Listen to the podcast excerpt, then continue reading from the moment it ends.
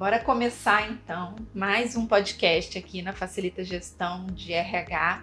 Estamos novamente eu e Fabiana aqui para falarmos um pouquinho sobre RH estratégico. Esse é o tema central do nosso bate-papo de hoje e a gente vai é, esmiuçar um pouquinho esse assunto, trazer a nossa opinião, a nossa visão e também um pouquinho da, da nossa vivência sobre essa realidade do RH e toda, todo esse processo de transformação que o RH vem passando até chegar hoje ao que a gente conhece e ao, e ao que está sendo tão falado, é, o novo RH estratégico. É sobre isso que a gente vai comentar, não é isso, Fabi? É verdade. Oi, pessoal, tudo bem? Eu acho que para a gente começar a conversar, acho que é importante a gente entender o que, é o RH estratégico. Muitas pessoas às vezes não entendem né, o que, é um RH estratégico, qual a diferença né, para o RH normal, né? E eu acho que a gente precisa é, definir isso mesmo, né? Esclarecer o que é, que é para a gente começar esse bate-papo. O, o que eu entendo sobre RH estratégico, ele está muito relacionado é, é, junto com o negócio, né? Hoje o RH ele faz parte de toda a gestão da empresa. É, o que antes a gente via algo muito separado e burocrático, aquela papelada toda, isso hoje já não é. Então existe o pensamento estratégico em qualquer ação que se vá fazer junto das pessoas. Então eu vou precisar ter uma conversa com o marketing, uma conversa com o financeiro, uma conversa com a gestão, o propósito da empresa, para entender quais são as melhores estratégias né, voltadas às pessoas da empresa. É, a gente tem aí nesse nome dois termos que eram que sempre foram muito usados no, no meio corporativo, mas é, de formas separadas. RH, o setor lá que cuida das pessoas. E estratégia, a estratégia que está tá lá com o pessoal da gestão, com a direção da empresa, com quem toma a decisão. E aí agora é, esses termos se juntaram dentro do RH. Então, o RH estratégico, é, a gente pode resumir em o RH atuando diretamente nos principais objetivos que a empresa quer alcançar. É, né? Então, assim, se a empresa quer crescer, é, ter mais unidades, aumentar faturamento, é, aumentar a linha de produção, é, tudo isso o RH vai estar é, encontrando meios de ajudar a empresa a chegar nesse objetivo, a, nessa estratégia. Por isso que o RH é estratégico hoje e é assim que é, acho que esse seria um conceito do RH estratégico dois termos que antes estavam isolados dentro da organização, hoje estão juntos para o alcance dos objetivos. Acho que resume, né, um uhum, pouco também Exatamente. tudo isso que, que a gente falou e o que a gente entende e o que a gente também vivencia de RH estratégico aí na, nas empresas. Eu acho que hoje os profissionais estão se reinventando para atuarem é, é, na parte estratégica, né, dentro é, das empresas. Eu tenho visto isso crescer muito, assim, em relação a muitos profissionais, inclusive até mesmo é, das empresas se abrirem a esse novo modelo é, de RH, de mais estratégico, até para auxiliar. Acho que é, está sendo visto como parte integrante fundamental dentro das empresas. É, estratégia é importante para tudo, né, gente? Importante para a vida. Se a gente é, toma algumas atitudes, faz algumas ações, planeja alguma coisa sem estratégia, sem objetivo, existe uma chance muito grande de dar errado. Então, é por isso que o RH também precisa ser estratégico, né? Ele não pode ser só focado na felicidade das pessoas, é, se no final disso tudo eu não estou atingindo o principal objetivo da empresa. Posso ter pessoas felizes, mas pessoas não produtivas, então não é o principal objetivo da empresa, toda empresa precisa dar lucro, precisa ser produtiva, e aí o RH precisa estar tá aí linkado com esse principal objetivo das empresas. Né? No, obviamente não esquecendo da humanização das relações, da valorização das pessoas, que são os pontos principais para o RH, mas no final da linha, a, a produtividade, o aumento de, de lucro, de venda, seja né, independente do setor, ele precisa acontecer. E o RH é parte disso, né? Abre caminhos para isso. É, a gente pode também comentar, Fabi, por que, que antes o RH não era estratégico e por que, que hoje é, né? Acho que você já falou um pouquinho disso na sua outra fala. É, poderia complementar. Então, eu acho que é uma questão é, de mentalidade, né, das empresas. É, antes tinha isso tudo muito departamentalizado, né? Cada setor é, atuava é, independente uns dos outros, né? É, e o que eu percebo de diferença, né, para o momento de hoje é uma questão de, de, de mentalidade mesmo, né, do, dos proprietários, dos gestores, é que se abriram a isso e viram essa essa essa necessidade, né? É, é acho que na verdade a gente ainda encontra empresas hoje dizendo que tem RH e quando a gente vai ver é o DP que está lá fazendo folha de pagamento, desligamento, cal, é, calculando férias, fazendo calendário de férias, e a empresa fala: ah, eu tenho um RH ali, a pessoa ali envolvida em um monte de papel, em um monte de conta de folha de ponto, e a, o empresário fala que aquele ali é o RH dele, né?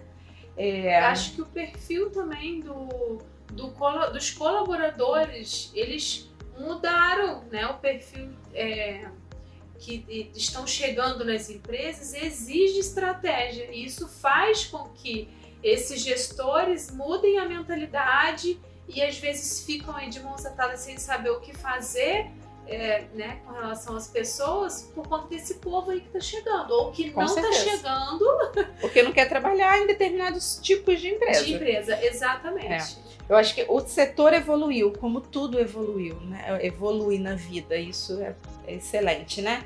O setor era burocrático, era um DP que se chamava de RH e que hoje a gente vê que são coisas completamente diferentes, cada um com a sua importância, com o seu papel. Falei aqui do DP, né, gente? Mas o DP é extremamente importante para a parte documental, né, burocrática da, da empresa. Fundamental. É fundamental para a organização e controle de, de tudo, mas são atividades completamente diferentes do RH. Um dá suporte para o outro, o RH precisa do DP para muitas coisas, né? um dá suporte para o outro, mas é uma o, o, RH ele evoluiu, ele não é o setor burocrático, não é o setor da papelada, ele é o setor da humanização. Né? Então, antes se falava em RH, mas pensava-se no DP. Hoje, ele é o RH com o seu posicionamento, com o seu espaço, com seus objetivos. Na maior parte das empresas que evoluem, né, que acompanham aí é, o ritmo do mercado, né? É, mas a gente ainda encontra empresas dizendo que tem RH quando a gente vai ver DP, né? Isso aí dá papo para outra outra conversa. é, mas como faz, né? Como se faz um, um RH estratégico? Se você está aí na sua organização, no seu, né, como dono da empresa ou como gestor de algum time, de alguma, de alguma equipe, como que eu faço um RH estratégico? Eu penso, né, se perguntando. Eu acho que hum, o primeiro ponto é você saber o que, que a minha empresa quer, onde a minha empresa quer chegar. Essa empresa que eu sou dono ou essa empresa que eu estou como colaborador Quais são os principais objetivos dessa empresa? Para curto, médio e longo prazo. Tem isso claro? Tem isso definido? Agora, o que, que o RH pode fazer é, de ações práticas para contribuir para que a empresa alcance esses objetivos. É assim que faz o RH estratégico. Exatamente. Né? Acho que a gente até falou isso no início da, da é, nossa projetos conversa. Projetos e projetos, uhum. né? Não existe uma forma, né, uma receita de bolo, mas existe é um caminho uhum. é, em volta do propósito organizacional, do propósito da empresa, do objetivo, e que às vezes isso vai mudar, é. né? Vai depender das pessoas, do comportamento das pessoas dentro da empresa, vai depender do comportamento das lideranças, e aí vai exigir as criações. Os processos, eles existem, né? E, e ok deles funcionarem, cada um no seu tempo, pode ser que numa empresa seja num, num formato Sim. diferente, sei lá, começo já implementando uma avaliação de desempenho, ou na outra já começo formando a liderança, né? Mas é, respeitando cada particularidade e objetivo estratégico. Não é a mesma coisa, né? Eu sair daqui e implementar uma empresa, implementar um RH numa empresa X não é o mesmo que eu vou levar para uma outra empresa Y, por exemplo. Porque os objetivos são diferentes. São diferentes. Então, uhum. a, a, ferramenta ela existe para todos aí no mundo. Né? O que muda vai ser a tecnologia, o formato, o indicador, né? É, que o que muda também é a abertura do gestor, né? A abertura do, do dono da empresa para de fato deixar esse RH estratégico acontecer. Porque às vezes no discurso do gestor é muito bonito dizer que tem um RH é, e que tem projetos para as pessoas, né? Mas executar isso de fato, né? E permitir, por exemplo, que a sua equipe trabalhe uma hora a menos naque, naquele dia para poder ter um encontro com uma psicóloga numa palestra que vai falar de saúde mental ou com alguém da área do financeiro da própria empresa que pode ir lá dar uma orientação sobre é, finanças pessoais para os colaboradores. E isso ele está deixando de produzir ali aquela parte operacional dele, né? É, e às vezes o RH propõe isso e o gestor fala que ah, eu tenho um RH na minha empresa, mas na hora de liberar o colaborador para ficar uma hora numa palestra desse tipo, é, não pode, né? Não deixa, não acha legal, se incomoda. Então. É... Isso aí é até tema para um próximo podcast, né? Tá sobre Estão surgindo muitos temas, vou anotar. Modelos de gestão, porque é a gente via muito isso, um modelo né, de controle, né? De comando. de comando, né? Que hoje já existe um novo formato que está sendo aí, né, colocado em prática por conta da, das exigências desse novo perfil de colaborador vindo aí. Então, se adaptar a isso também é importante. O que eu vejo em relação a esse modelo de gestão que a Poliana está comentando sobre é, o, esse gestor, né, que, que não aceita muito porque ficou uma hora aí numa reunião, algo desse tipo, hoje não, reunião pode, né, Fabi? Porque reunião faz reunião, reunião faz reunião. É treinamento que não pode, né? O psicólogo ou qualquer outra ação. Mas é, é, é importante perceber e adaptar o formato para atender a necessidade, porque a, né, se, se continuar né, dessa forma para os anos daqui para frente, você não vai ter pessoas querendo trabalhar nesse formato mais antigo, somente nesse que está voltado à produtividade, estilo de vida, autonomia, né? autonomia flexibilidade. É, mais um isso. tema surgindo aí para a próxima conversa. é, e quando ter, né? Quando aí você, talvez gestor que esteja nos ouvindo aí, é, se perguntar, mas quando que o meu RH precisa começar a ser estratégico? Quando você considerar é, que a sua empresa tem maturidade para pensar na felicidade das pessoas, é, para pensar no engajamento das pessoas, quando você, quando, é, como gestor, estiver preparado para não só contabilizar é, as horas lá da folha de ponto, mas também para contabilizar o nível de satisfação que o colaborador tem trabalhando no seu negócio. Então, se, se já existir essa abertura para você entender que os resultados que são importantes para sua empresa não são só os que os números podem quantificar, né, relacionados a lucros e horas trabalhadas ou horas improdutivas, eu acho que aí já é o momento de começar a ter um, um RH estratégico.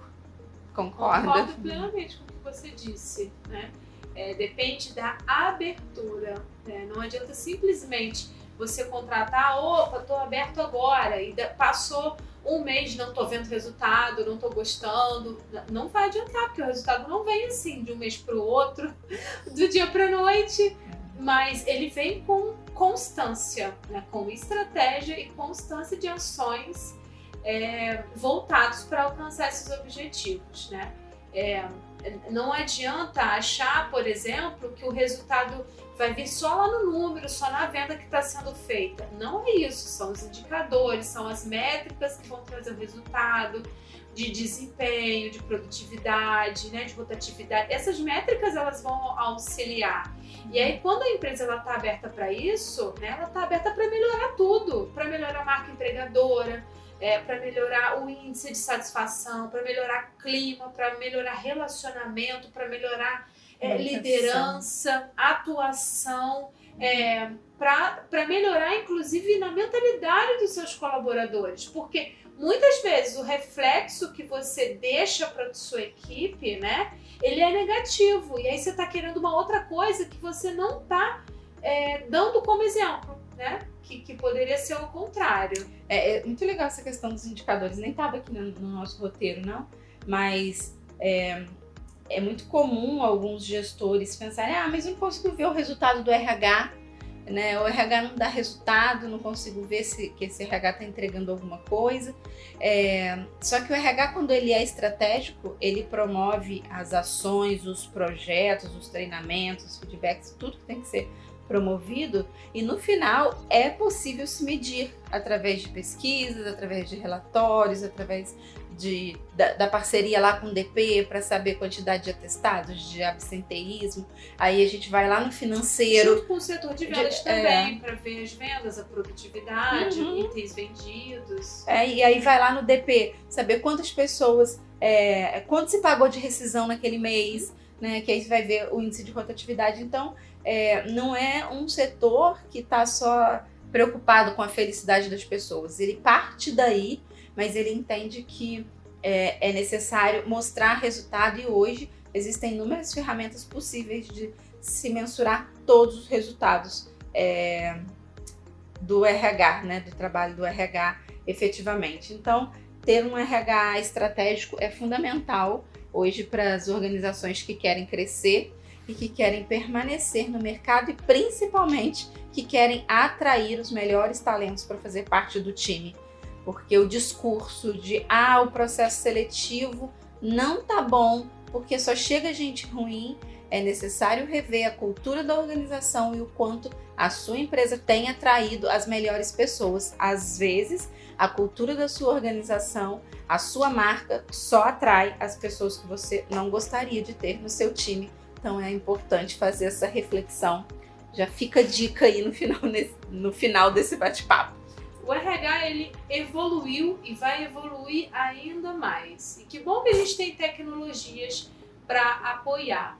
É, ele evolui, vai evoluir porque as pessoas mudam comportamentos, mudam hábitos e é importante estar tá próximo disso, porque ele é responsável por essas relações dentro das empresas é, também de ajudar na produtividade, de fazer com que as pessoas se sintam felizes e satisfeitas.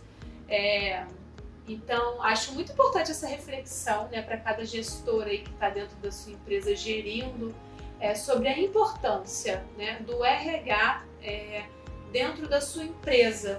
E tenho certeza que é importante, é fundamental, seja ela média, grande ou pequena. Todo mundo precisa entender das pessoas para se relacionar bem, para extrair o melhor delas.